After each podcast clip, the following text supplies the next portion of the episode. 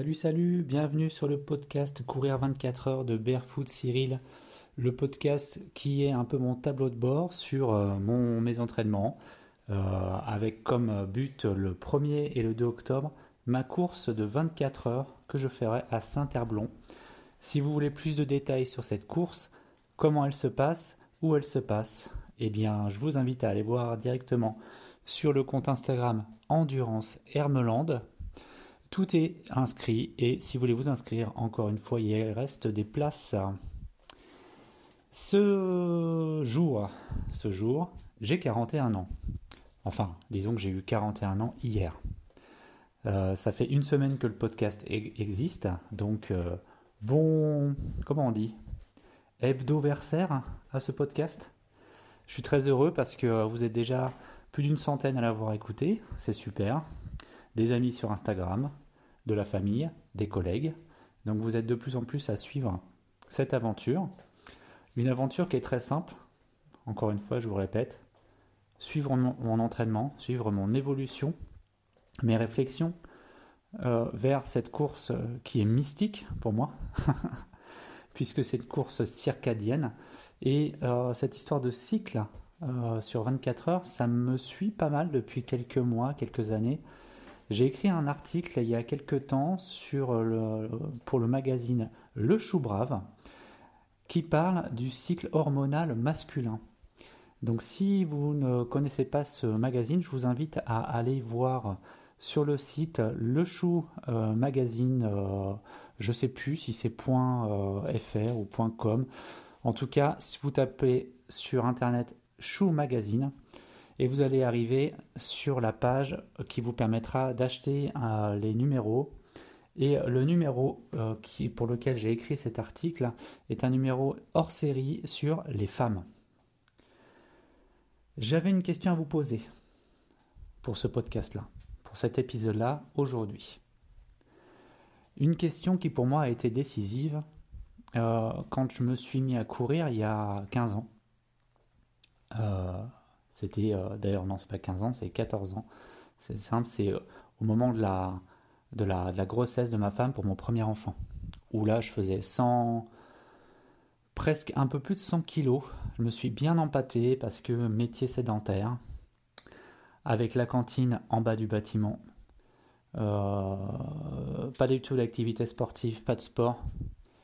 J'allais donc à mon, boulot en train, aller-retour en train, et euh, de 7h à 16h, je restais assis à mon poste dans une salle sombre, un métier un peu en dehors de la société de photogrammètre, c'est-à-dire euh, euh, au sein de l'Institut géographique national, il y a une équipe qui s'occupe d'utiliser des photographies aériennes pour dessiner ce qu'il y a au sol. Je vous la fais rapidement.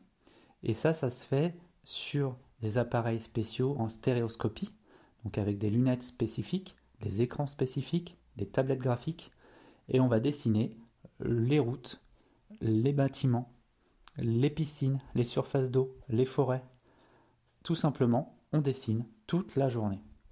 Et ça, c'est un métier qui se fait dans une salle sombre, comme c'est des écrans spécifiques, il ne faut pas qu'il y ait de reflets.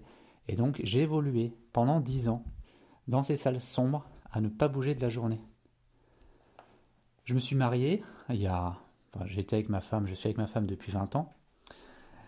Et euh, voilà, le fait est que j'ai pris du poids euh, pour plein de choses différentes, hein, mais on va pas mettre ça uniquement sur le fait de euh, le manque d'activité physique. Il y a aussi la gourmandise, évidemment.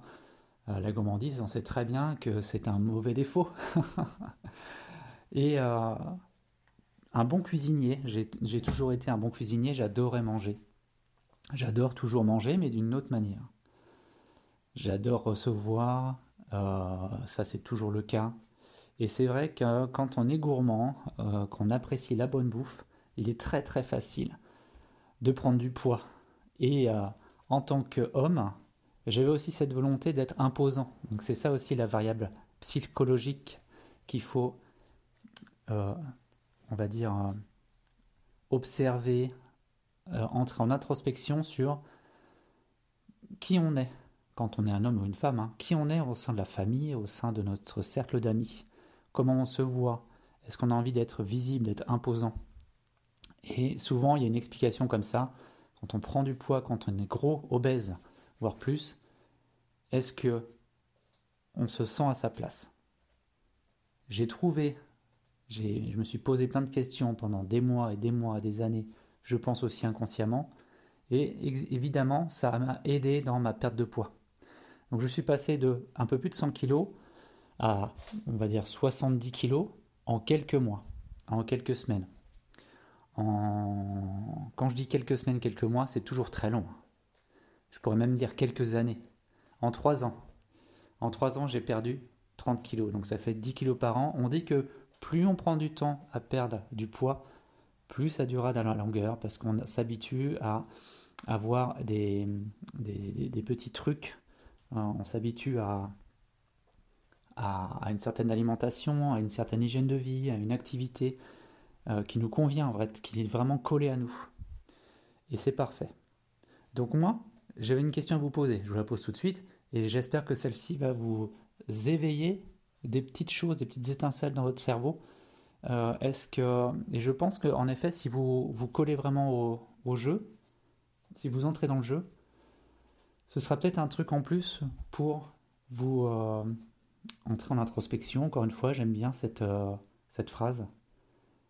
La question c'est pourquoi tu cours? Alors pourquoi tu cours? Le podcast, je vais l'arrêter hein, dans quelques minutes, mais j'aimerais que vous preniez un peu de temps, aujourd'hui, demain, après-demain, peu importe, dans un mois, pour écrire sur un cahier un cahier, peu importe, ou une feuille blanche, ou euh, ce qui vous va, ou même sur un, sur un logiciel de prise de notes. Vous mettez en haut pourquoi je cours? Et ensuite, vous, vous essayez de lister pourquoi vous vous êtes mis à courir, pourquoi vous continuez à courir. Est-ce que c'est parce que tout simplement vous aimez ça? Parce que vous avez toujours, couru et que vous continuez à courir parce que ça vous fait du bien pour votre tête, pour votre corps? Est-ce que c'est pour plaire à la société? Est-ce que c'est pour répondre à un besoin de consommer, par exemple du matériel running? Est-ce que c'est pour vous coller à un groupe? Rester intégré à un groupe qui vous plaît?